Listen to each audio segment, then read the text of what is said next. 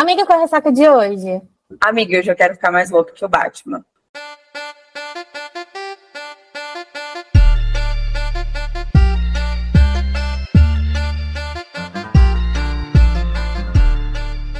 Oi, eu sou a Manuela Estevão. Oi, eu sou a Ana Alves e esse é o seu Ressaca Literária, o podcast. Aí. Olha, eu vou te contar uma coisa que hoje a gente pode, a gente pode até considerar que a gente tá com uma pessoa que ela é dois, três em um, né? Embora a gente vai falar com uma versão dela, né, a gente tá aqui com é, a, a- uma editora-chefe de editora, a gente está aqui com uma produtora, que depois vocês vão descobrir, né, tipo, o que, que ela anda aprontando por aí, mas hoje, especificamente, a gente vai conversar com a autora, tipo, vai ser essa a skin da gata que a gente, né, tá colocando para jogo hoje. Kátia, seja muito bem-vinda. Né, a gente já estava assim, ó, conversando na expectativa, porque assim, o que essa mulher vai jogar aqui hoje pra gente, vocês não tem noção, não. No off, a gente já tava assim, meu Deus, vai rolar mesmo? Não vai? E aí, hoje aqui ela vai falar para vocês, e eu tô muito ansiosa, porque eu li os quatro contos, né? Eu li o livro e tô assim, sonhando em assistir isso. Opa! Kátia, muito bem-vinda, né? Seja, fique à vontade, pode falar um pouco, como a Manu fala, né? Dá o seu currículo pra gente, fala um pouco dos nossos ouvintes, porque muitos dos nossos ouvintes eu acho que te conhecem pela a Kátia da Lê. É verdade. Então, É assim, verdade. Tem muita gente que me conhece como a Kátia da Leire e às vezes nem sabe que eu escrevo, né? não sabe que eu tenho meus livros também. E, na verdade, eu escrevia antes de, de abrir a ler. Né? É, a ler tá, vai fazer 10 anos, ano que vem a gente completa uma década de editora, mas o meu trabalho como autora já vem muito antes disso. Né? E meu primeiro livro, que foi O Elos do Destino, foi lançado em 1992. Tem muito tempo, gente, muito. É outra encarnação, outra vida. Na época que existiam os romancezinhos de banca, aqueles que todo mundo ama, que comenta até hoje, pois é, é daquela época. E, e aí tem muita gente também que conhece o meu, os meus livros, as minhas histórias, mas não sabe que eu sou a Kátia da Ler, quer dizer, acha que é outra Kátia. uhum. Mas é isso, gente, sou eu mesma, viu? E conta um pouquinho pra gente, então, Kátia, como você iniciou no mundo dos livros, né? Qual, qual é a tua trajetória, como foi Uhum. abrir a editora? Conta um pouquinho é, para a gente conhecer realmente você e os ouvintes também entender até a gente chegar no ponto que eu quero muito conversar. Meu Deus, estou ansiosa para falar sobre. Tá certo.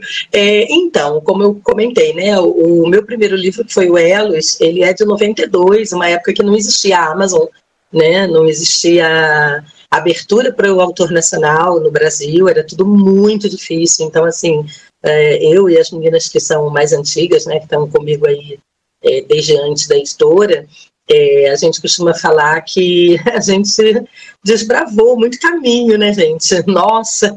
E, assim, quando a Amazon surgiu, nós fomos uma das primeiras autores ali a estar publicando na Amazon. Aquela época que a gente subia um livro na Amazon, meia hora depois você estava no ranking, top 10, Ai, entrando no ranking. ranking Veja. Nossa! Era tão fácil, hoje, tão diferente do que é hoje em dia, né? Que é uma loucura. Não dá Amazon, leva todo problema. Não era tão bom. Mudou muita coisa, né? Eu costumo brincar que eu falo assim, nós somos as culpadas, porque a gente ia para aqueles eventos da Amazon e ficava lá incentivando, né? Vem escrever um livro, vem publicar o KDP, olha o que é que virou isso hoje. Meu Deus. Ah, pois é, mas assim, é, o processo foi esse, né? Eu comecei escrevendo e depois eu abri a editora. A editora vai fazer 10 anos e a Ler surgiu muito de uma necessidade minha como autora, de ter um, uma casa editorial para publicar os meus livros de uma forma justa, né? Porque eu, na época, eu era autora independente e eu queria trazer os meus livros para o formato físico. Na verdade, eu já tinha eles em formato físico, né? Mas edições independentes. E assim, eu, eu recebi a proposta de várias editoras mas nenhuma proposta que eu achasse adequada. Então, eu tive propostas das mais. É, dos mais variados tipos, desde aquelas editoras que querem que você pague um carro para publicar um livro, né? Até editoras, assim, não vou mencionar nomes, mas editoras muito grandes, que me fizeram proposta de publicação na época para a série, mas assim, ah, contrato de 10 anos para tudo que você vier a escrever e aí eu ficando assim, como assim, gente? Eu não sei nem o que, é que eu vou estar fazendo daqui a 10 anos, né? Eu não sei se o que eu vou, o que eu, se eu vou escrever mais alguma coisa depois, e o que eu escrever, se eu vou querer publicar com vocês, então peraí, né? Não é assim. E aí eu parei, não. Falei, não, não, não é isso que eu quero, então eu vou abrir a minha editora, né? E aí a ler começou dessa forma, sabe? Foi bem pequenininha, a ideia era que fosse, né, pequenininha, só que a coisa foi expandindo, foi crescendo, foram vindo vários autores e, e tem autores que estão comigo desde lá do início, né, desde o primeiro ano da editora. Graças a Deus, o pessoal que vem costuma ficar, né? É, a gente tem muitos autores que estão com a gente aí há vários anos e porque a gente faz um trabalho assim diferenciado, né? A gente oferece um, uma atenção, um olhar diferente para o livro do autor, um, um carinho, é, até porque é aquilo, né? Eu sou, eu sou escritora, eu sei o que eu gostaria que fizessem e o que eu não gostaria que fizessem com o meu livro. Então eu procuro, claro, dentro da medida do possível, porque ninguém é perfeito, né? A gente também é, depende do, do, próprio movimento do mercado em si, mas a gente procura trabalhar da forma melhor possível, né? E acho que a gente consegue, porque tem autores que estão aí há muitos anos com a gente e não se arriscam em outra casa editorial de forma alguma, porque se sentem bem aqui. Então, assim, a, a Leire é uma, uma menina dos. É minha menina dos olhos. Não, só em, em, é, diante de tudo que vem acontecendo nos últimos anos, né? na questão mesmo social, na questão política, é, uma empresa em si sobreviver tanto tempo já é um, um, um fator de, de, de, glória, né? É, e principalmente é nesse ramo da literatura, né? E a gente, tipo, sabe que não tem, principalmente nos últimos quatro anos, não teve tanta, tanto apoio, tanta. Não, não, os, olhos que, os únicos olhos que estavam voltados eram dos consumidores. Né? E, é verdade. Consumidores que, na grande maioria, não podiam nem pagar o preço de um livro. É, ainda com todo o caos econômico né, que o país passou, isso é verdade. A gente já passou por situações muito difíceis, é, nós sobrevivemos. Eu costumo dizer que a ler ela é uma sobrevivente no mercado, né? Porque nós não somos uma grande editora, ao contrário, nós somos uma editora pequena. Quem conhece sabe que nós somos uma editora pequena, então a gente não tem grandes recursos, mas dentro dos recursos que a gente tem, a gente realmente trabalha assim com muita garra, porque nós passamos, quem acompanha a gente há mais tempo sabe que a gente tinha uma parceria muito grande com a Saraiva. Então, quando a Saraiva quebrou, para nós foi um baque também, porque nós tivemos muito prejuízo, né?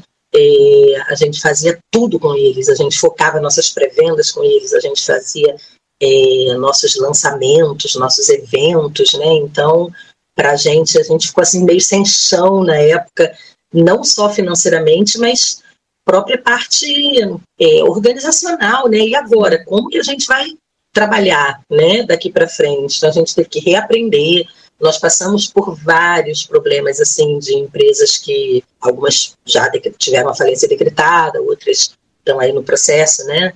De, de recuperação judicial. Então a gente passou por Saraiva, a gente teve passou, enfrentou a quebra da Book Partners, que foi, que era, se, se não a maior, uma das maiores distribuidoras do país, que também distribuía nossos livros, que também nos deu um prejuízo grande, a gente ficou na época assim, e agora, como que a gente chega nas livrarias sem a distribuidora, né? Vamos, como que a gente arranja outra distribuidora? Então, foram vários processos, né? Cultura, tudo isso que afetou, né? Todos esses grandes bates que afetaram o mercado nos últimos anos, a gente estava ali, né? Porque a Leira ela nunca foi uma editora, apesar da gente ser pequena, é, mas nunca foi uma editora assim de ah, eu faço uma pré-venda, vendo os livros no site da editora e pronto, acabou. Não.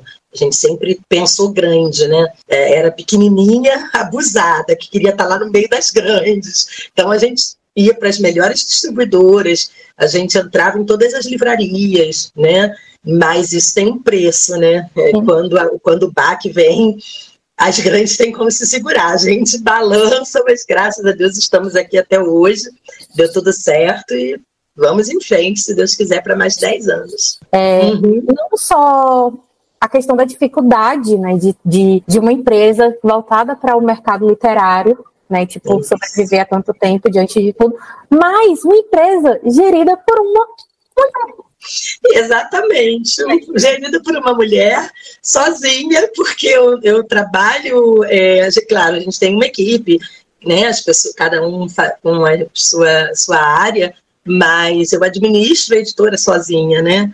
É, sou eu que toco a ler e, e e realmente a gente sabe que a dificuldade nesse caso é duplicada, né? Se fosse um homem, tudo seria diferente, mas ainda passamos por isso, infelizmente. Mas as coisas estão mudando, viu, gente? A ler hoje é uma editora. É, as coisas estão mudando. A gente tem aí esse governo que entrou, tá olhando muito pra gente, né? Nós somos hoje uma, uma das, acho que dez, se não me engano, editoras tão apoiadas pela Apex Brasil, então a gente participa de eventos, a gente participa de rodada de negócios internacionais, entendeu? É, é, tem uma série de, de projetos bacanas aí que eles vêm desenvolvendo, né? E principalmente priorizando empresas que são geridas por mulheres, tem tudo isso também, né? Eu acho que é, a gente, ao mesmo tempo que vive um momento assim, é, que a gente tem essas dificuldades todas, mas a gente também está passando por uma abertura, por uma transformação, né? Um processo de transformação onde as pessoas estão olhando para isso, a gente está ganhando voz, a gente está conseguindo mostrar que a gente existe. Olha, estou aqui, né? E, e, conquistando espaços mesmo. Eu acho e sendo ouvida, né? Porque antes a gente nem tinha voz, nem era ouvida. Agora, pelo menos. Sim, exatamente. Não tinha. É, exatamente, né? A gente não tinha espaço e hoje não, hoje tudo mudou, entendeu? As coisas estão bem mais fáceis, né? E por que que eu frisei isso, a questão da mulher? Porque hoje, caro ouvinte, caro leitor, a gente veio aqui falar sobre uma sociedade secreta. Mas não é uma sociedade secreta qualquer. E a gente é apresentado a essa sociedade secreta por uma mulher que é julgada, de uma certa forma, de todas as maneiras possíveis, como tipo conservadora. Aí eu não vou fazer isso com ela porque ela não vai gostar disso. Eu não vou conversar com a fulana porque ela não vai gostar daquilo. Mas você perguntou, meu cidadão, se ela isso. gostaria? A pergunta, eu acho que do livro é essa. Se você tivesse feito uma é. pergunta não é, você teria evitado é. muita coisa. Mas, enfim. Tudo aquilo teria sido evitado, não né? é? Então, mas é bom que, que aconteceu, que é pra gente, ó, conhecer todos os ângulos ali do negócio. A questão é, hoje nós estamos aqui para falar sobre a Sociedade Secreta, que até hum. então eram o quê? Quatro continhos que Kátia nos presenteou, cada parte sendo contada por um personagem diferente. É a mesma história, mas você tá vendo ali o outro lado, né? Porque toda história tem, tem no mínimo três lados: o meu, o seu e a verdade. No caso aqui, a gente tem quatro lados. E assim, é um mais babadeiro do que o outro. é uma sociedade secreta. Você já pensou é, aquilo que você gostaria, justamente aquilo que você gostaria de fazer na, né, na sua intimidade, mas que você não pode porque o fulano o seu companheiro não quer ouvir, você acha que ele não vai entender, ou porque você vai ser julgada, pois é nessa sociedade que você tem a liberdade de ser e fazer tudo que você quer. Só que você tem que. Eu acho que tem personagem aqui que, pelas, pela fina força, ele aprendeu que toda liberdade tem uma consequência. Tem. Ou se tem, né? e eu já queria, não sei nem se Manu já saiu preparando, porque Manu às vezes que faz a apresentação, mas eu sou meio afobada. Sei nem se Manu preparou algo, mas eu já queria assim, já começar mandando bola. Kátia, porque quem te olha assim, vê assim, nossa, sou. E me manda logo, joga logo no meu peito um hum. negócio daquele. Da onde foi que saiu? Como foi que essas criaturas que nem nome tem, porque ainda tem esse detalhe, é tudo muito misterioso. é verdade Nem nome tem. Como... Não tem nem nome, gente, só tem inicial. Eles te, como, como que eles contaram a história deles para você sem nem te contar o nome deles? É, antes da Kátia responder rapidinho, só vou dar um briefing aqui pro pro ouvinte que é, gente, nós estamos falando sobre o livro Sociedade Secreta da Kátia, está no título, vocês sabem. Mas aqui a gente tem uma história é contada, como a Nay falou, de quatro pontos de vistas diferentes. Então, a gente tem quatro personagens narrando a mesma história. Elas, em determinados pontos, se encontram. Então, ela acaba voltando algum, algum tempo no passado. Depois, a gente vê o presente. Em, em dado momento, elas se entrelaçam. É, os personagens, como a Nay falou, não tem nome. Nossa, como assim? A gente conhece como senhor, Senhora V, Senhor F, e assim sucessivamente. Então, a gente tem personagens, é, de, é, assim, falando, né, com, com você. E o, o grande ponto é, né, a sociedade secreta. Coisas acontecendo, e. Muitas coisas acontecendo. Muitas coisas acontecendo. e é isso, assim. Mas eu acho que a Nai fez a pergunta que eu também queria fazer. Mulher, da onde você me tirou uma história dessa? Então, vamos lá. É, tudo começou. Não, é sério. É, eu, eu nunca tinha escrito hot, eu não escrevia hot. Porém, os meus personagens, eles sempre tiveram, assim, um sex appeal muito forte, né?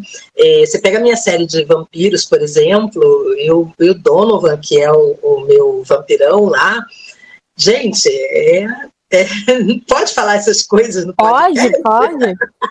o dono vai de molhar calcinha, assim, e não tem uma cena hot nos livros, entendeu? Na série inteira, né? É só aquele jogo ali de sensualidade, mas a mulherada ficava enlouquecida, quer dizer, é, já existia na autora, né? Aqui na autora, um, um pezinho lá no caminho, né? Do, do hot, eu não sabia, né? Mas, enfim, sempre, sempre quis, é, eu sempre coloquei isso nos meus personagens, né? Essa pitada de sensualidade e tal, porque faz parte, né, gente? É a, uhum. a vida, né? Senão não tem nem graça. E aí, o que que acontecia? Eu sempre procurava não pesar na mão, sempre tive cuidado de não pesar, porque na série é, de fantasia tinha muito adolescente que lia. Né? Eu ficava assustada, porque às vezes a gente chegava para um evento, ia fazer uma sessão de autógrafos, e tinha lá criançada de 13, 14 anos lendo. Eu gente, eu não posso de jeito nenhum pesar a mão, né? Porque senão como é que você? Você é acusada aí de crime. E a mulherada mais velha que lia ficava tudo enlouquecida, né? Não, porque tem que ter, porque tem que ter, porque a gente quer uma cena, porque a gente quer. Aí tanto que até saiu lá o Conto Proibido, né? Que é uma ceninha à parte, uma, é a única cena hot que rola da história, enfim. E aí, por conta disso, as outras autoras, as, as, as amigas, né? Essas coisas assim, sem entender de amiga, né? As amigas ficavam me provocando, tipo assim, ai, você tinha que escrever um hot, que não sei o quê. Eu falei, gente, se eu fizer um hot, eu vou fazer o hot, entendeu? Vai valer a pena espera. É, foi assim, eu falei, não vou fazer casalzinho lá, apaixonado. Não, vai ser, o negócio vai ficar pesado. Aí, tá, porque eu quero ver, porque eu quero ver, faz, não sei o quê. E aí eu fiz. Eu falei, bom, então tá, vamos escrever um hot. Foi daí que veio a, a, a provocação para criar a sociedade. E aí eu vem outro lado, né, da história, que a gente brinca e tal, ah, o hot, o sexo, mas a gente sabe que é, não dá para você fazer um livro só pelo sexo, né? Tem que ter um, um fundamento ali. Eu procuro sempre passar alguma mensagem nas minhas histórias, né, é, para não ficar uma coisa vazia. E aí eu falei, bom, como que eu vou trabalhar isso. Eu não queria que fosse mais um livro de casal apaixonado. É, aquela história que ah, o casal foi para o quarto e deixou a porta aberta. Não, não queria isso. Eu queria realmente passar alguma coisa. E aí eu levantei, por que não, né? É, é, levantar essa bandeira e essa questão, trazer à tona esse debate do do preconceito, né? Da, daquela história do homem que tudo pode, a mulher nada, né? Tem que ser a recatada do lar, né? Assim. É, eu falei, não, vou, vou por esse caminho, é essa mensagem que eu quero levar, é isso que eu quero discutir na, né, propor essa discussão aí com a história. E graças a Deus é, deu certo, os leitores entenderam a proposta e o livro deslanchou, né? Foi, foi bem, teve uma venda bacana, teve muita leitura, é, mas o objetivo principal era esse, era justamente poder levantar essas questões, né? Trabalhar a questão das novas famílias, é, dos, dos novos, novos modelos de família, né? É, que isso fica bem claro no, no final do livro, não posso falar muito para não dar spoiler. Qualquer coisa que eu diga vai ser um spoiler, assim, elefante. Né? Sim, a gente não pode nem falar, tipo, de um personagem específico que acaba sendo, né, tipo... Pois spoiler. é, exatamente, é, é, muito complicado, mas assim, o que, que dá para falar, para fazer assim um resuminho para quem ainda não conhece, é, a senhora V, que é a personagem central, né, ela é uma mulher de 30 e poucos anos, caminhando aí para os seus 40 anos. Ela já é mãe, tem um filho com 9 anos de idade, ela tem um casamento bem é, estável, né? O marido dela tem uma situação financeira muito boa e eles vivem uma vida ali estabelecida, é, uma vida boa, confortável, tudo lindo, maravilhoso. Só que na verdade, é, entre quatro paredes, eles têm um, um, um, relacionamento assim muito frio. Eles até têm amor e têm sentimento um pelo outro, não é a falta de sentimento, mas são os gostos peculiares, por exemplo, que ele tem e que ele não tem coragem de levar isso para ela porque ele acha que ela não vai aceitar, né? E ela, por sua vez, é uma mulher insatisfeita nesse sentido, mas ela também não tem coragem de chegar para ele e se abrir, né?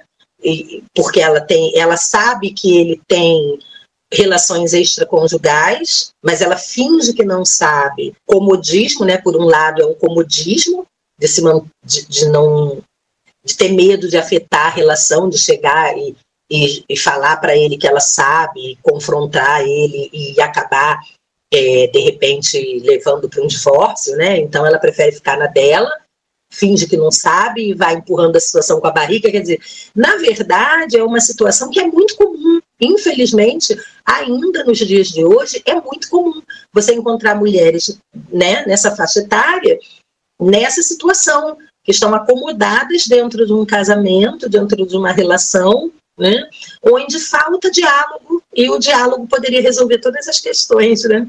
É, e assim, não é por falta de amor, não, não, não é, é por falta de, de, de, diálogo, porque muitas vezes, inclusive, tipo, você foi falando e diálogos dele foi pipocando aqui na minha cabeça.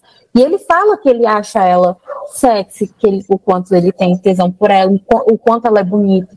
Ela fala da Isso. forma com que ela tá vestida, como ela se sente elegante. É, inclusive, você foi falando, é a cena, inclusive, que foi passando na minha cabeça, foi dela nadando, e ele fala que por mais que ela esteja, para muitos, é um maior que tenha muito tecido, a forma com que o maior veste o corpo dela é diferente. Então, assim, há muito amor, há muito tesão, mas não há um diálogo.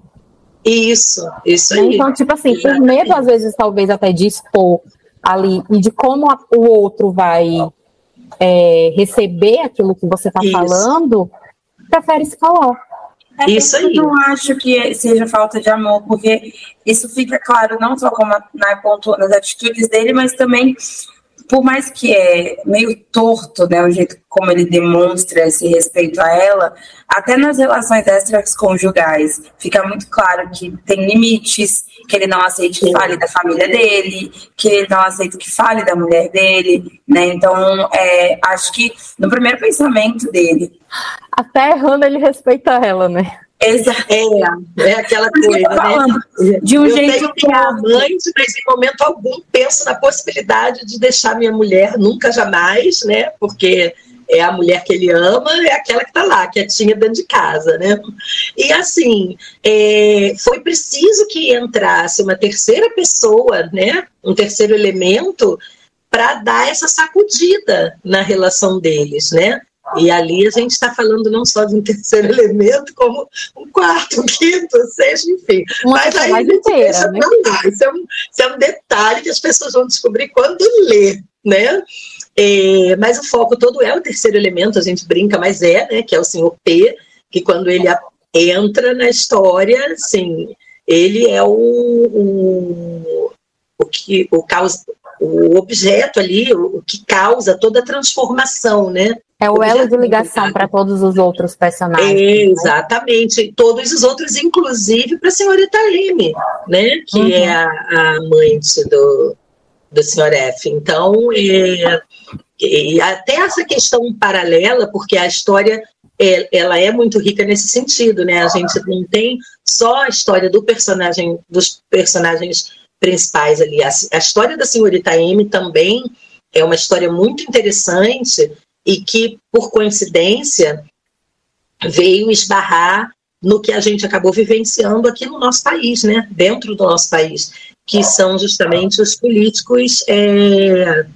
extremistas, né? E o pai dela é assim né, um senador da República desse, desse estilo de político, né?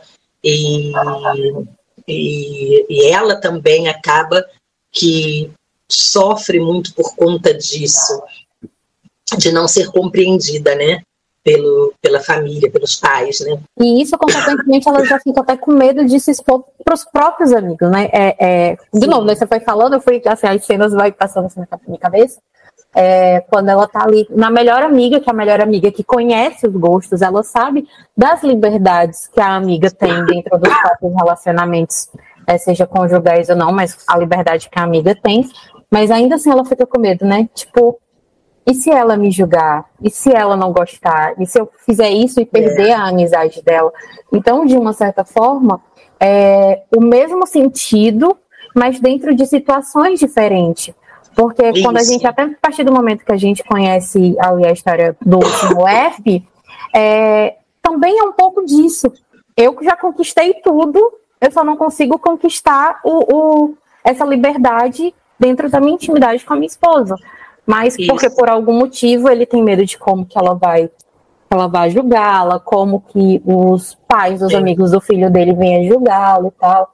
É, né, tanto que a preocupação dele é não é o que, tipo, se ela vai deixar ele, mas como que ela vai receber toda a situação, né? A gente tira Exatamente. pela cena quando ele é, bi, fisiologicamente descobre que tem alguma né, que tem caroço literalmente naquele angu, né? Que alguém andou passeando pelo, é. pelo caminho dele. Pelo parquinho dele. Pelo parquinho dele.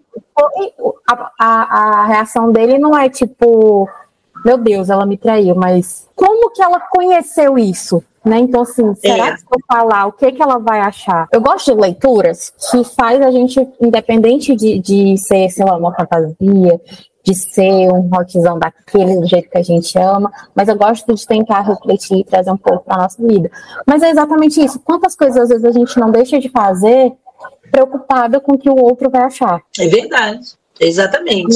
e essa é a grande questão ali, né? É o preocupado com que o outro vai, como o outro vai receber, é a preocupação de como a sociedade vai reagir, uhum. né? É, nessa situação, quando eles começam a formar realmente ali esse, aquela nova família, né? Uhum. Existe esse tipo de preocupação também de como vamos é, conduzir as coisas para que não fique muito chocante para a sociedade, né, e tudo. Então, é, é, tem todas essas questões ali, né? E isso até em relação, independente de ser conjugal ou, ou sexual ou não, a própria Florita M, né, quando ela, tipo assim, a menina, só porque, tipo, nascida e criada rica, filha de um senador, mas com medo do que os pais iam achar, porque ela só queria ter um estágio para concluir a faculdade, ter assim, um pouco de liberdade de decidir as próprias opiniões do seu emprego. Né? Da mesma forma como o senhor, quando ele vai oferecer tipo, presente, a ajuda nela, tá, mas por que, que eu vou aceitar seu apartamento? Por que, que as pessoas vão falar de um, amigo me oferecer uma ajuda, sabe? É, é, eu gosto disso, porque muitas muita gente diz assim, ai, é livro hot, é livro de, Gente, isso não é sexo, isso é vida. Literalmente, a gente está falando é. de problemas da nossa vida. Da vida real, exatamente. Independente do contexto que está colocado ali na história, né, no livro, mas quem nunca passou por nenhuma situação desse tipo, né? De ter uhum. que se ver dividida ali entre o que eu gostaria de fazer e o que a sociedade espera que eu faça. E eu acho que isso fica muito claro até na relação dos dois. Os dois se conheceram na faculdade. Desde a faculdade ela sabia que ele atraía. E ela não comunicou, não falou de alguma forma que não gostava. É. Ou é, ele tinha essa visão de que ela era muito conservadora. É, é, é, é essa questão de julgamento é tão entre eles que até para os dois que suposto né, são namorados, viraram uma, é, maridos, cônjuges, né, marido e mulher, até para eles, essa questão de o que, que o outro vai achar de mim pesou, porque ao mesmo Isso. tempo que ele pesou, porque ao mesmo tempo que ele fala que, ai não, ela é muito conservadora, ela jamais faria isso, você lê no pensamento dela que ela quer o quê? Ela quer ser pegada por força, que ela gosta é, de é. Então, é justamente aquilo que ele gostaria de fazer, não faz, né? Complicado. Exatamente. E aí, o que, que ele vai achar de mim se eu pedir e o que, que ela vai achar de mim se eu contar? Então, dentro do próprio relacionamento deles, essa questão Sim. social prejudicou a comunicação. Sim, com certeza. A própria criação que ela teve, né? Porque você mencionou o início deles lá atrás na faculdade e, e ela deixa claro ali que ela vem de uma criação tradicional, né? Então, onde é, era natural aceitar que o homem agisse assim e a mulher deveria se confortar se comportar de tal maneira. Ela né? mesmo fala isso, né? Tipo assim, que ela é. foi obrigada a fazer disciplinas como andar a cavalo e tocar piano, porque eram coisas que a mãe dela julgavam ser importantes, é, importantes para uma mulher de valor. É, e, e, e é. é nessas coisas que você vê assim, que meio que na intimidade, que às vezes é uma questão de, realmente de pré-julgamento e de falta de diálogo. É, quando, como eles acham, eles se surpreendem que o senhor gosta de ler e tem uma, praticamente uma biblioteca em casa. Da Isso. mesma forma como eles é, é estranham o fato dela ir para academia, sabe? E, tipo, é. são coisas normais do nosso dia a dia. Exatamente, porque a princípio não combina com a imagem dele de Exatamente. solteirão convicto, cara galinha, dono de casa noturna, né? Então, como que esse cara, na intimidade dele, ele tem uma biblioteca em casa, ele gosta de ler, sabe? Ele tem um piano na sala. Como assim, né? Ele deveria viver 24 horas do dia em função da boate, da pegação, Sim. né? Porque a imagem que, que foi construída para ele é essa, né? Só que ninguém é aquilo 24 horas do dia, né? Eu acho que a gente não é 100% nós mesmos 24 horas do dia, a gente se molda. É. Então, dentro do ambiente do trabalho, a gente é uma coisa, com a nossa família, a gente é outra, com os nossos amigos, nós somos outras. E tá tudo Ninguém bem. É uma coisa só, né?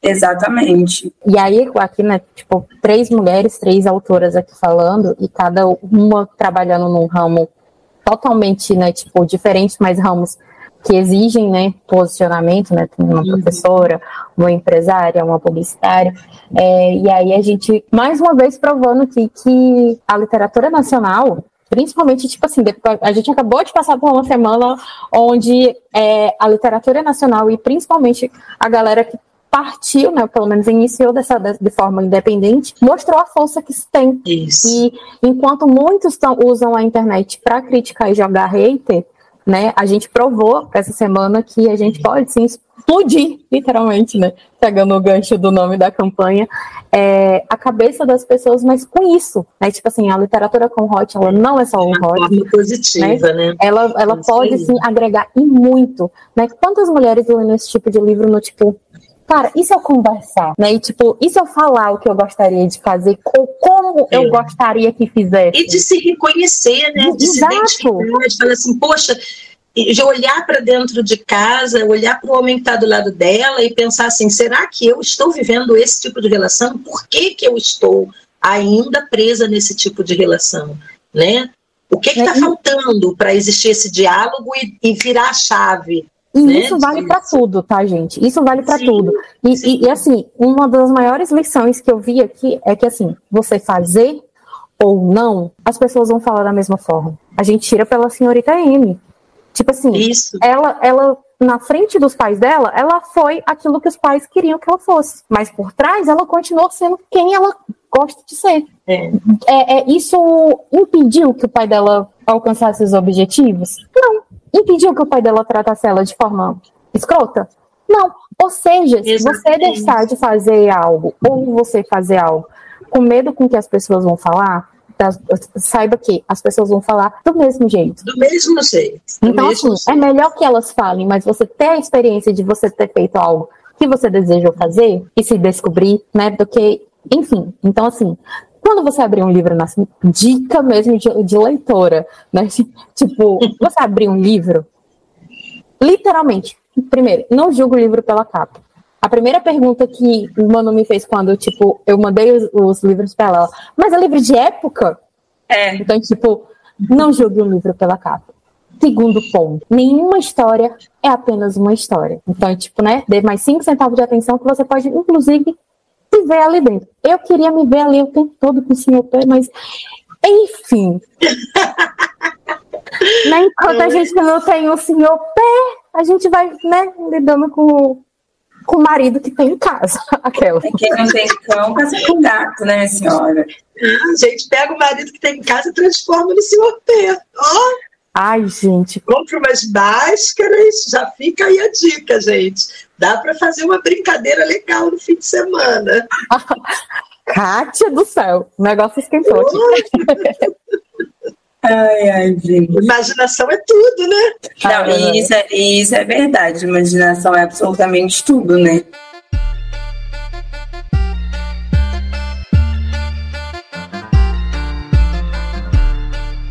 E, e até eu acho que quando, para mim, o, o livro tomou uma proporção diferente, quando que foi até quando eu entendi os surtos da Nai, é, quando as histórias se entrelaçam, quando a gente consegue entender aonde está cada personagem. E desde o início, eu, eu pensava comigo assim: não, gente, isso daqui vai acontecer, eu sei o que vai acontecer. Eles, é, porque a gente já sabe que ela vai entrar, ele já é parte. Eu falei, no momento, isso daqui vai, vai acontecer. Exatamente, eu pensava, vai chegar vai chegar um momento que essas máscaras não serão suficientes. Mas você quando... não imagina como que vai acontecer. Né? Exatamente. Pois quando é. você entende como vai acontecer, que aí é quando todo mundo. Aí você né? entra em pânico, né? Fica desesperado. Quer tirar um deles de lá, mas não dá. Você, você pensa, por que você se colocou nessa situação? Pois é. Valeu a pena? Foi bom o suficiente para valer. E, diferentemente, tipo, porque a gente já, tipo, são quatro contos, que a gente também tem o livro que tá ali todo, né? A versão física, inclusive, né? Tá, tá ali tudo junto. A gente tem a, a mesma história contada por pessoas diferentes, né? Obviamente por versões diferentes, mas não significa que, tipo, tá se repetindo tudo. Nem sempre não. todo mundo tá no mesmo lugar. É. E sempre alguém vai ir num ponto a mais. Porque cada, cada final tem aquele cliffhanger que quando eu aqui fazendo minhas coisas e a Alexia lendo, aí quando ela contava assim, que eu olhava para ela, aí já falava o nome do livro e dizia prólogo. Eu, não, volta aqui, conta o resto. Como que acaba desse jeito? Não, não é possível. Não é possível. Principalmente ali, tipo, do 3 pro 4, eu tava assim, mano, a Cádia tava com raiva. O que foi isso que aconteceu aqui?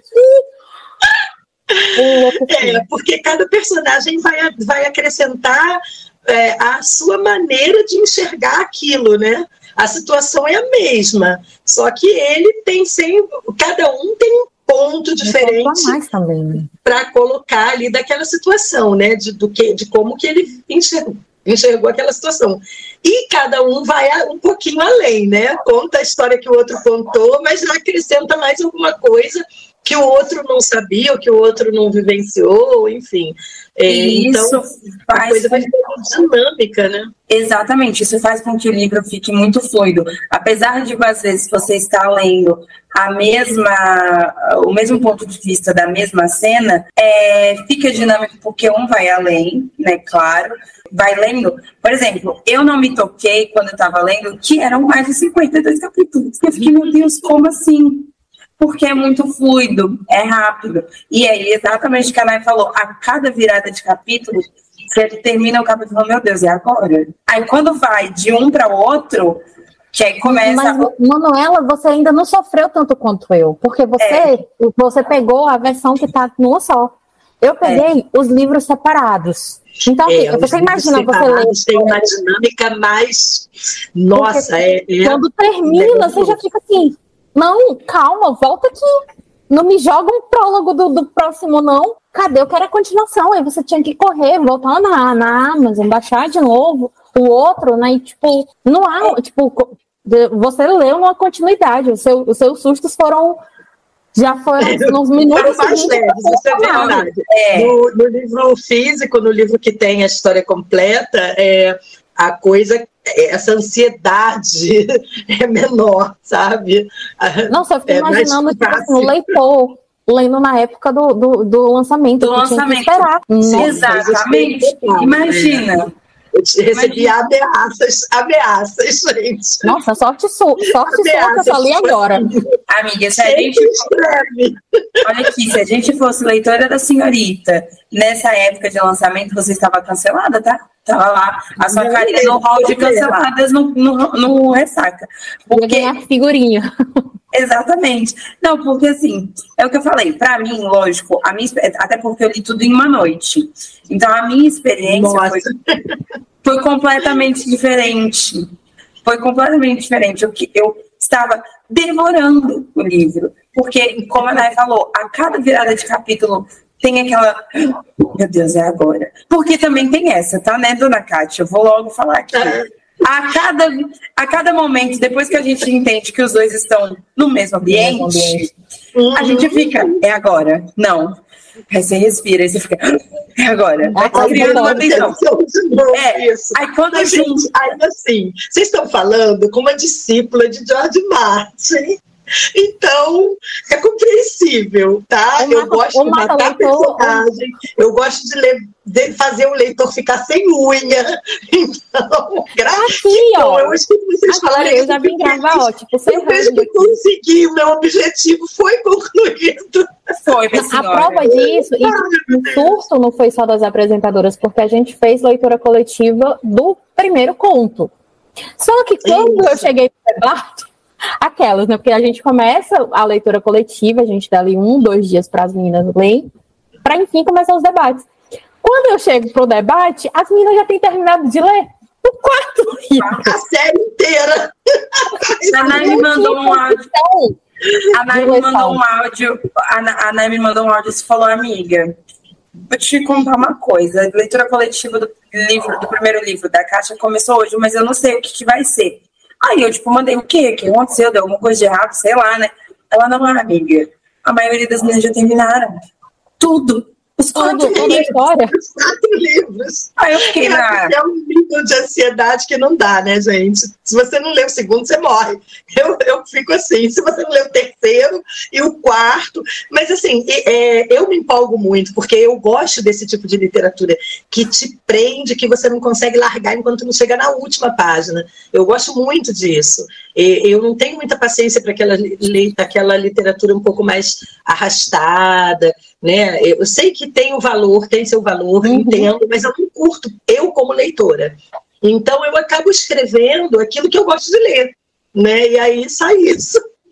E há aquel, esse quesinho do mistério, digamos assim, porque a gente começa logo, tipo assim, Ih, eu quero saber o nome, por que, que só eles não têm nome? Todo mundo tem nome, eu quero saber o nome, eu quero Exatamente. ler, eu quero saber o nome dele. Aí depois fica, Ih, eu quero ler, eu quero saber sobre essa sociedade. Depois você já fica, não, mas o principal aqui é saber porque eles dois estão no mesmo lugar e eles vão. E eu acho que ela tá gostando do outro. É, é muita coisa que a gente fica assim matutando e teorizando. E o melhor, se você pegar as linhas, é, os contos separados, cara, quando você diz assim, já acabou. Tipo, são 89, 90, 100, o maior tem 106 páginas. Você fica tipo, acabou.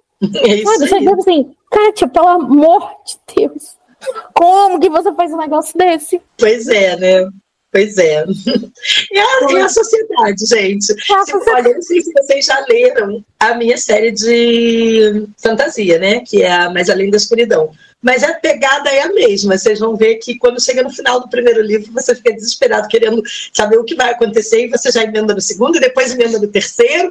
E eu curto muito esse estilo, sabe? De eu acho que é, é gostoso isso, você passar, criar essa expectativa para o leitor, né? E, e, essa coisa desse jogo de suspense, de você não saber exatamente o que, que vai acontecer, e às vezes você até sabe, mas não sabe como vai acontecer, e aquilo acontece de uma maneira totalmente inusitada, que você não imaginava. Então, assim, é, é muito legal, né? Tem muito leitor que chega e fala assim: ah, poxa, mas eu jurava que o final ia ser assim, e aí quando chegou lá, caraca, aconteceu uma coisa completamente diferente.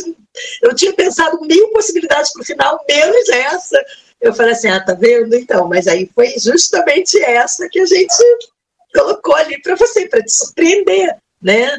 É, a ideia é essa, eu gosto muito disso, eu acho que isso traz um, um que a mais para a leitura. Não fica uma coisa previsível. É, exatamente. Você fica com o Kingdom assim, oh meu Deus do céu. E agora? É bom demais isso, não é? Muito é, bom. o pior que a gente gosta, não tem jeito. A questão é que até a forma com que está escrito, além de causar todo esse mistério, além de causar toda tipo essa, essa dar esse tempero que a gente fica teorizando, é, tá tudo narrado, tá tudo escrito de uma forma que a gente consegue ver literalmente as cenas na nossa cabeça. E aí, por que, que eu estou frisando essa questão de ver as cenas na nossa cabeça? Porque, tipo, quando a gente gosta muito de uma história, o que, que a gente quer? Ver a história ali sendo é. contada. É. Entrar aí, na assim, história, literalmente. Literalmente.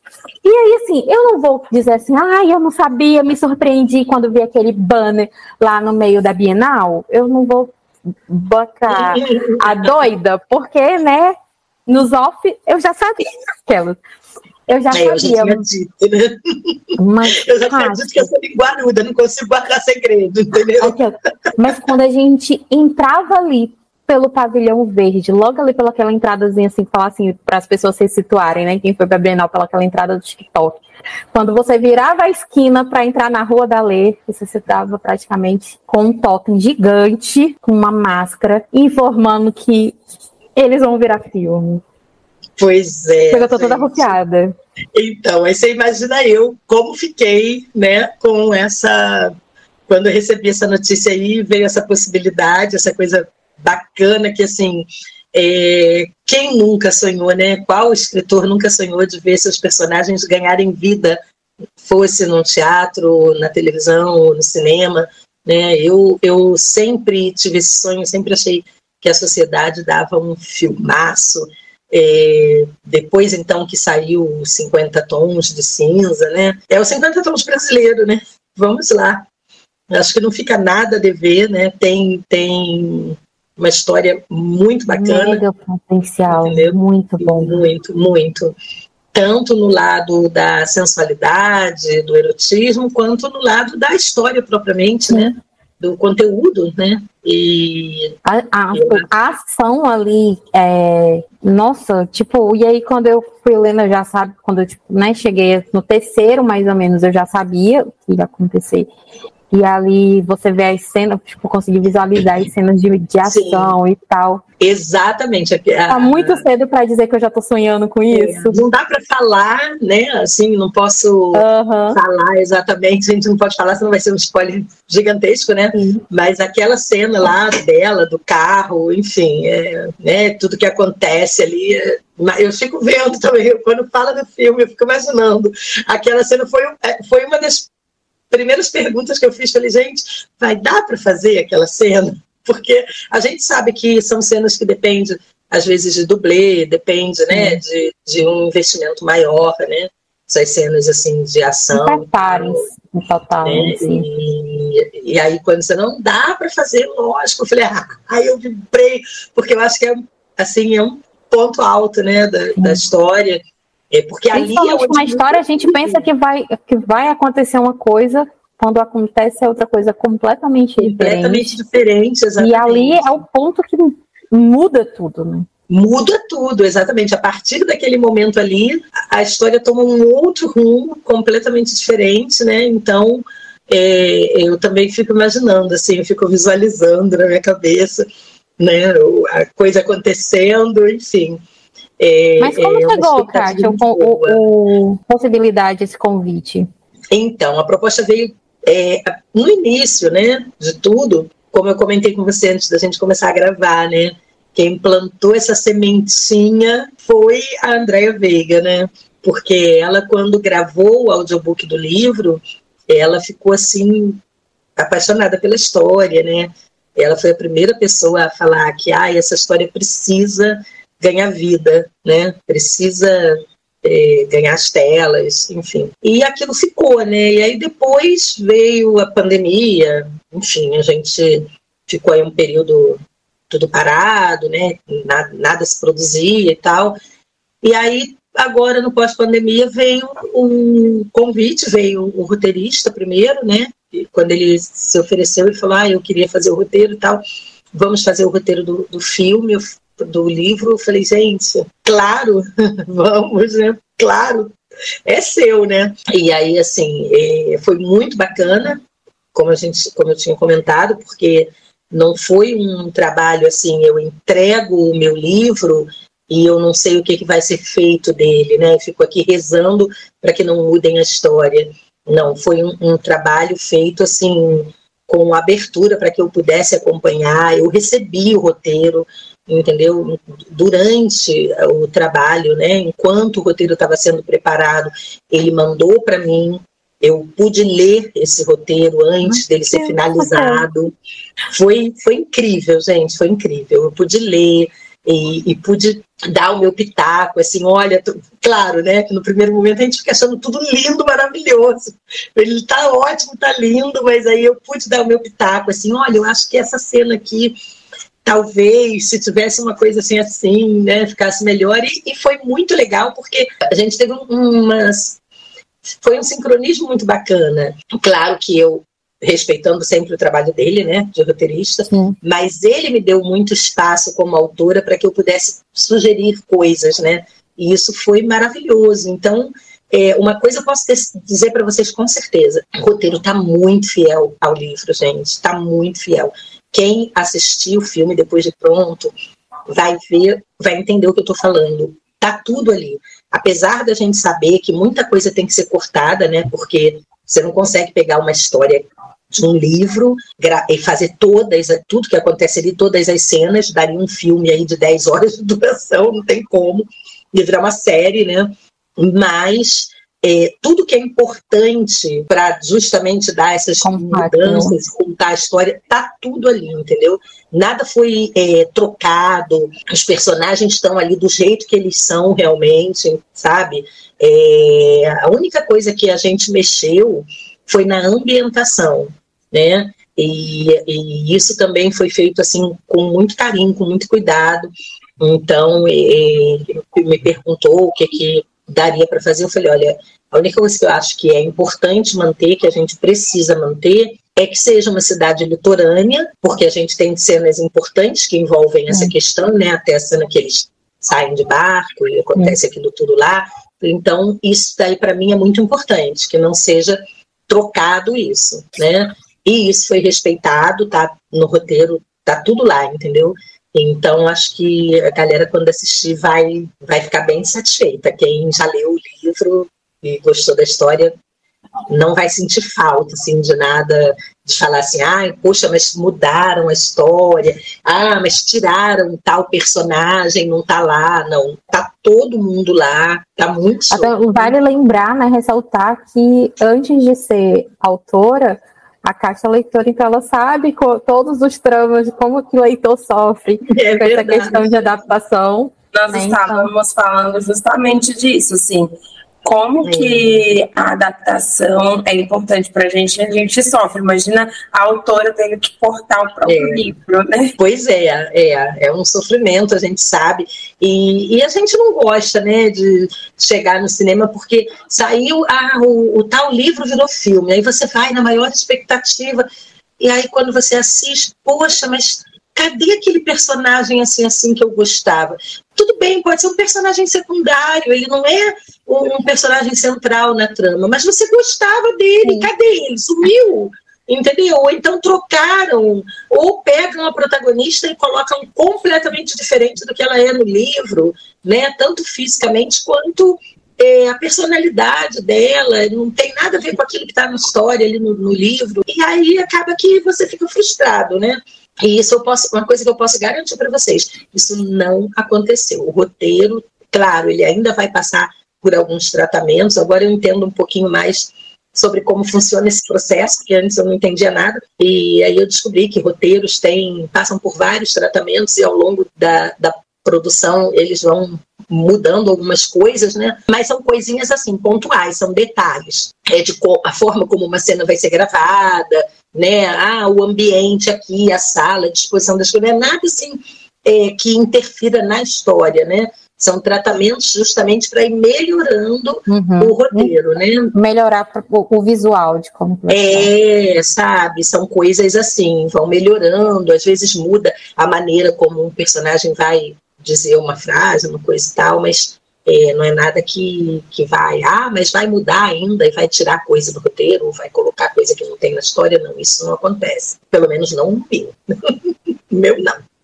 Em que pé anda a produção? Então, hoje a gente está na fase que é a captação de recursos. O, o roteiro ficou pronto, o roteiro já está pronto.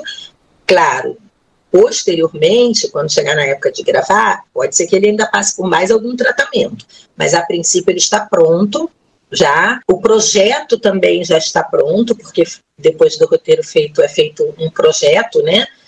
Onde aí é parte bem burocrática mesmo, que entra a questão financeira, faz o levantamento todo para ver quanto que vai ser gastado para produzir aquele filme, né? É parte de custos mesmo, né? Das cenas, dos atores, da parte técnica e todo um levantamento ali que eles fazem, né? Dessa parte técnica, principalmente, é feito esse projeto, né? Então isso já foi feito também e agora está naquela fase de enquadrar aí nas leis é, para fazer a parte de captação de recursos. É, a gente acha que para o ano que vem, pelo menos é, essa é a informação que eu tenho, que para o ano que vem já deve ter alguma coisa aí para já de início de, de, filmagem mesmo, né? E aí você vai voltar aqui para trazer mais informações para a gente. Com certeza. A gente, já tá, a gente já está aqui teorizando quem vai ser o elenco, né? Quem vai ser. Pois é, eu não vejo a hora de chegar nessa fase, gente.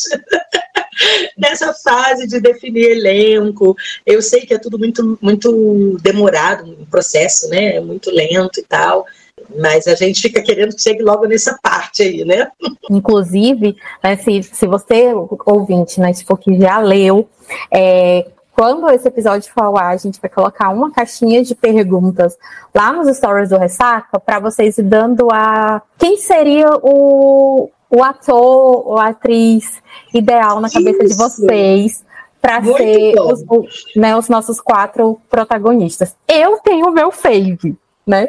Eu tenho o meu favorito. A Kátia já sabe qual é. A Kátia que lute, porque ela já tem, é. ela tem contato, contatos com ele. Também tenho meu favorito, né? Mas na verdade, assim, quem escolhe é o diretor, o pessoal da produção, direção, direção de elenco. Então a gente fica só torcendo para que a gente fica incentivando, né? E se fosse fulano? Já então, pensou fulano? Se você tem um, um ator, uma atriz favorito para esse personagem, a hora é agora, porque aí quando a gente né, replicar essas respostas, a Kátia já manda o arroba para os responsáveis Isso. aqui, ó, Isso. a marqueteira atuando.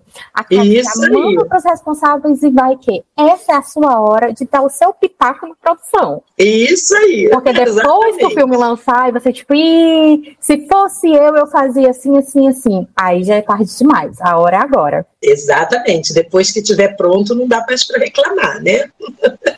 então, meus pontos positivos é vocês sabem que eu, eu sou muito dessa questão de quando eu não falo da ambientação, eu falo dos pontos de reflexão. E por mais que seja, né, tipo assim, um livro que trata praticamente de hot, página sim, página não, porque, aliás, é uma sociedade secreta, né, meu amor? Né? A gente tá falando de, de, a gente tá falando de, é, como é que eu posso dizer? Justamente, de gente que tá sem a máscara, tá naquela skin que a sociedade quer, mas quando põe a máscara, tá na, tá na skin que eu sou quem eu quero ser. Então, eu acho que, para mim, essa questão, os pontos de reflexão foram muito bem construídos, e pelo menos para mim, atingiu fortíssimo o objetivo. É, como né, a gente já falou aqui ao longo do episódio, até nos relacionamentos que nem são os conjugais, é, a gente consegue realmente parar para pensar e refletir e trazer né, para a nossa vida o meu segundo ponto positivo aqui é que é, eu, conhe, eu já via os livros da Kátia e, tipo, a Kátia tem fantasia, né? Tem lá, literalmente, época e tal. Quando a gente vai lendo, a gente vai passeando pela escrita da Kátia e a gente vê, não é uma questão, tipo, de amadurecimento de um livro e outro, mas você vê as características da escrita da Kátia mas em tons completamente diferentes de um livro para outro. O meu, assim, né? Se a gente for parar para ver, o meu ponto de entrada para ser uma leitora da Kátia foi um livro de época, e eu, como cadelinha de, de musical, tipo assim, quando eu li a, a, Diva da Ópera, eu surtei e eu passei essa semana inteira só se eu escutava o Fantasma da Ópera aqui dentro de casa. E eu fiquei, cara, como é que pode? Justamente por isso, porque a forma da escrita da Kátia trabalha a gente para pensar que uma pessoa era o vilão e aí o vilão vinha completamente diferente. E o que eu mais gostei foi justamente de uma mulher que, que mesmo né, é, é, tantos anos atrás, mas já estava ali lutando pelo seu lugar ao sol, conquistar o seu lugar. Ou seja, não é mais só um, um, um simples romance, sabe? Então, eu acho que para mim, é, isso da escrita, de você entrar e sair por diversos nichos de dentro do romance, é, e escrever tão bem isso, eu acho que isso para mim é fenomenal. E aqui, não só esses relacionamentos para mim foram bem escritos, mas os hots. Porque, por mais que seja, literalmente aqui a gente tem potes escrachados, mas não fica aquele negócio que é mecânico. Fica aquele negócio que é gostoso de ler e visualmente, porque né, eu, eu leio e vou visualizando as cenas, e principalmente quando já chegou do meio pro fim, que eu já sabia que o negócio ia virar filme, aí que eu fiquei visualizando, mesmo colocando o meu fave, meu fave já tinha rosto na minha cabeça. Deus do céu, já pessoa isso vai ficar muito engraçado. Já pensou? O Fave já tá aqui na minha cabeça. É... O negócio é bonito de se ver, sabe? Assim, visualmente falando. Então, para mim, é a forma que tá ali a escrita, essa questão dos pontos de reflexão, para mim, tipo, foram perfeitos. Não é mais, não é só um livro de hot, sabe? Para mim foi muito mais, assim, foi uma experiência assim, muito boa, de verdade. Eu fico Pontos... muito feliz como autora de escutar isso. Pontos negativos para mim, é... eu fiquei muito na expectativa mais da senhora Amy. Eu queria mais dela, sabe? Para mim, meu ponto negativo é que eu fiquei esperando mais dela. É porque eu não posso falar o que um ponto, porque, né, para não dar spoiler. Eu sei, que, eu sei exatamente que ponto é esse que você está querendo tipo, falar. Quando chega ali, que, que tá é como se tudo fosse resolvido aqui, no oi da história dela, sabe? E eu queria, tipo, porque a gente tem um desfecho completo, literalmente a gente tá vendo tudo ali dos outros três. Mas dela, pra mim, tipo assim, eu queria ter visto mais, sabe? Principalmente uhum. eu queria uhum. ter visto ela sambando na cara do pai dela, porque era o mínimo que aquele filho da puta merecia. Mas enfim, Esse, esse é o meu ponto negativo. negativo. Ah, é, quem sabe fica para um futuro aí. Olha, você já dando, abrindo aí uma brecha para quem sabe vir aí um quinto, uma quinta novela mostrando a história da senhorita Estou aqui para isso. Tô pra, meu nome é pronta. Ai, olha, os meus pontos positivos, eu acho que são principalmente a escrita. Eu gosto muito de livros que me prendem, que são fluidos e que, me, que não me cansam, assim. Eu não senti que eu estava cansada durante a leitura, apesar de eu ter feito ela em uma noite, mas eu fiz isso justamente porque estava muito fluido. É, eu é, é aquela coisa de meu Deus, e agora? E agora? Mas eu preciso saber o final, mas e agora? É cada acontecimento, e eu ficava muito nessa expectativa também, por já meio que saber o que ia acontecer, ficava, tá, então vai ser hoje, é hoje. Aí criando uma tensão, parecia que ia, não ia, ai, quase. Então, eu acho que ter essa sensação durante. Eu acho que o principal, quando um autor escreve um livro, e eu digo isso do meu ponto de vista, é causar sensações nas pessoas, através das palavras. Para mim, esse é o maior encantamento da, da, da literatura. Eu consigo sentir raiva, eu consigo chorar, eu consigo me empatizar com a dor do outro através de palavras. É, tudo se cria dentro da minha cabeça. Tanto que a gente pode, às vezes, ler o mesmo livro, mas eu vou ter uma visão e você outra. Essa é a magia, né, para mim, assim. E quando a gente fala sobre a sociedade, é isso. Eu, a, a cada momento, eu ficava numa expectativa de, meu Deus, é agora? Tá, mas, então, mas vai ser agora. E, e, e essa tensão, para mim, ficou muito. Eu fiquei muito aflita que teve uma hora que eu levantei, eu fui no banheiro, aí fui, no, fui na cozinha, bebi uma água, eu parei, eu pensei, meu Deus, não é possível. Eu, eu, eu pensei em mandar mensagem para a Nayara, falei, mas gente, é 5 horas da manhã, não tem condições. E. é, é, é, assim, aflita mesmo. Tipo, eu preciso conversar com alguém. Eu gritei, eu gritei com meu filho várias vezes, tipo, não, não vai por aí que não é desse jeito. é, é, é uma sensação é muito bom. Então, para mim, como leitora, esses, todos os livros que me causam essas, essas sensações são os livros cinco estrelas favoritados, e com certeza esse foi um, um cinco estrelas para mim, porque eu fiquei é, nessa expectativa. Eu não consigo imaginar como as pessoas esperaram os contos saírem. Eu, eu fico assim Olha, eu sinto muito por vocês, porque é, é, desesperador, assim. Mas eu amei, foi meu primeiro contato com a tua escrita e eu adorei. E enriqueceu meu vocabulário, porque de, encontrei palavras que eu não conhecia, que eu tive que pesquisar. Isso é muito bom. Olha, isso é ótimo. Eu amei, eu amei, porque ao mesmo tempo que são palavras novas para mim, pelo menos para mim eram novas é, não ficou uma coisa palestrante, né? Uma coisa que parecia querer ser rebuscada, mas na verdade era uma coisa fácil de se entender. Não, eu acho que são adjetivos que cabiam ali, palavras novas. Eu fiquei encantadíssimo com a tua escrita. Eu achei, eu achei rica de vocabulário e não cansativa, porque normalmente, né, quando a gente pega sei lá, Brás, Cru, Brás Cubas, é um livro difícil de se ler. Tem muitas Sim. coisas. E, e, e, aí cansa, né? Porque você, chega um ponto que você fala, meu Deus, eu sou muito burro. É, mas, mas a gente se sente assim, né? É muito ruim isso. Exatamente, mas não, eu acho a tua escrita extremamente rebuscada. É, eu acho que como em detalhe, determinados momentos eu pensava, gente, até a forma que a dona V fala é elegante. E aí eu entendia muito o fascínio do, do marido, sabe? Porque é muito isso, assim, eu gostei muito da, da, da tua escrita.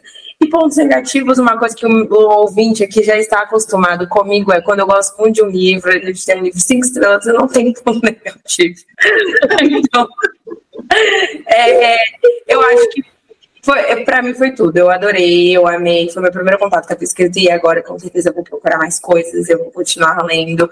E eu achei que você explicando, falando que queria escrever algo que não fosse tão óbvio, cara, você conseguiu muito. Eu acho que é uma história de doido, assim. É, a questão de não ter nomes. Quando a Nayara me deu, quando a Nayara começou a ler, ela falou, amiga, desse jeito. E eu falei pra Nayara, eu falei, Nayara, eu sou sonsa lendo, eu não vou entender nada. Aí ela, não, amiga, vai dar certo. E eu entendi tudo, e mesmo a questão de não ter nome foi uma coisa muito inovadora para mim. Mas quando os nomes se revelam, eu, por quê? Você fica tipo, não, volta, chama lá pelo aquele nome. Eu não reconheço essa pessoa, porque a gente já tem se acostumado, já tem cara, uma familiaridade com. E olha que genial. A primeira letra. E olha que genial. Eu não sei se foi proposital, mas se foi, parabéns, Kátia. Quando se revela os nomes, você lembra. Para mim ficou uma coisa muito clara, me marcou. Você lembra da primeira página do livro, que é começa falando dos nomes. Que nomes são coisas que são para te, te, de alguma forma, te rotular. É verdade. São importantes.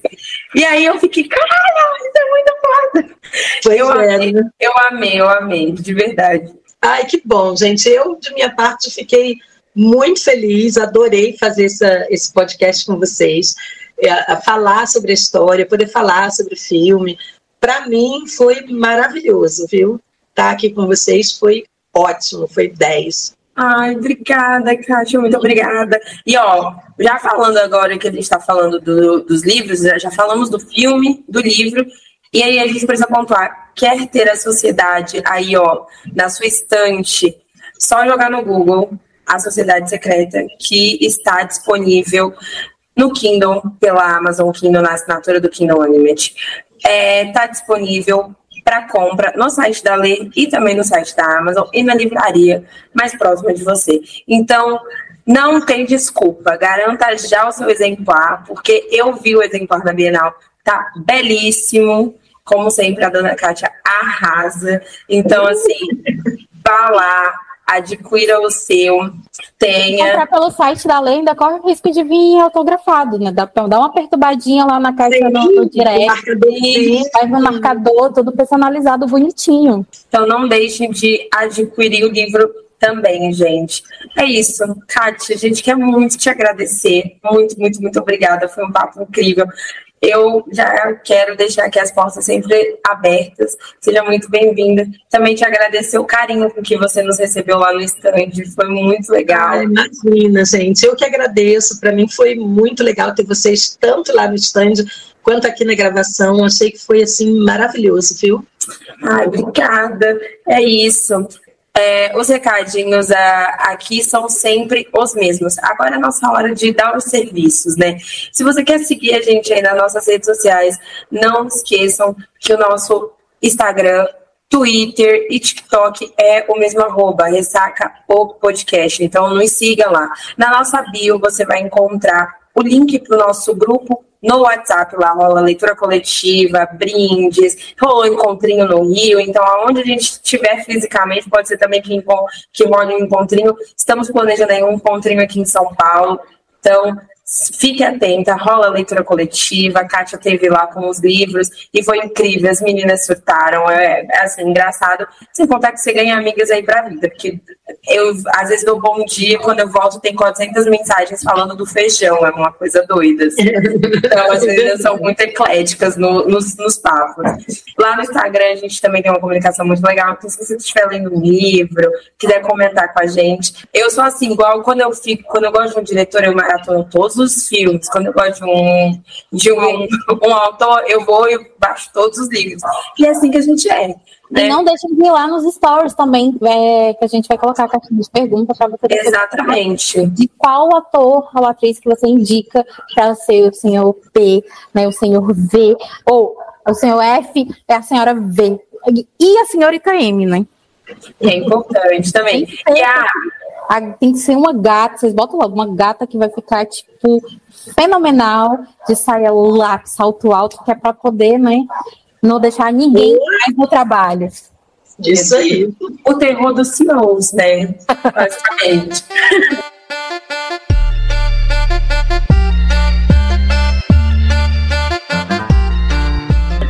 Bom, aqui no Spotify a nossa... aqui no Spotify a nossa leitura, a nossa lição de casa é sempre a mesma. Não deixe de nos seguir, que é muito importante. Ativa o sininho sábados, aos sábados e quarta-feira, ao meio-dia, estamos aqui sempre presentes na sua estação Spotify. É, não deixem também de avaliar, é muito importante. Lembrando que para você avaliar, você precisa ter pelo menos ouvido dois episódios completos, tá? O Spotify faz essa, o Spotify faz essa métrica. Então não deixe de ouvir e depois você consegue avaliar. Ele te dá aí mais ou menos uma abertura de zero a cinco para você avaliar. A gente sempre recomenda cinco, mas deu para o seu coraçãozinho pedir, né? Na caixinha de pergunta aí, o que você achou desse episódio? É importante essa aba para gente, é, criador de conteúdo, e também para o Spotify para entender e qual é a interação de vocês. Vocês estão respondendo muito nos últimos episódios, foi muito legal. Então continuem aí, que de repente a gente está lá ouvindo episódio, está rolando comentário de vocês na tela, e isso é bem legal. E muito obrigada. Obrigada por ouvirem até aqui. E, Kátia, dá os seus recados, é, suas redes sociais, onde a gente pode te encontrar para continuar te seguindo aí como autora, para saber dos próximos vem aí. Então, gente, é, sim, tem livro novo para chegar, tá? Eu estou trabalhando nele, estou finalizando, então acredito que é, talvez no fim do mês, no máximo no início de novembro, a gente já está com o lançamento. Vai direto para o CAU, que todos os meus livros vão direto para lá. É, e vocês vão poder acompanhar isso, saber direitinho sobre o lançamento nas redes sociais. É, arroba Kátia com C, né? Arroba Kátia ponto Mourão, não, perdão, desculpa, é sem ponto, é arroba Kátia Mourão oficial. Tudo junto. Kátia Mourão Oficial. Isso aí, gente. Então, não, não deixem de seguir a Lê também, porque aí você vê várias promoções, inclusive tivemos Bienal em casa, depois da Bienal. Ah, é verdade. Importante. O Ler Editorial, arroba Ler Editorial. É, é, o IG da Ler, e lá, sempre que tem promoção, a gente rola frete grátis, desconto, brinde, direto. Exatamente, então é importante também, não deixem de seguir a ler, viu, gente? É isso. O meu arroba é autora Manuela no Twitter e no Instagram, são as redes que eu mais uso, e da Nai, arroba no site da Nai, em todas as redes sociais. É isso. Muito obrigada. Obrigada, gente. Obrigada, Obrigada. Até o próximo episódio. E, para não perder o costume, né? Tipo, literalmente, a gente está numa semana que não tem desculpa para ver pirataria, tá? Pirataria é crime e vocês prestem atenção que vocês servem a vida de vocês. É isso. É isso. Beijo, gente. Beijo. Beijo.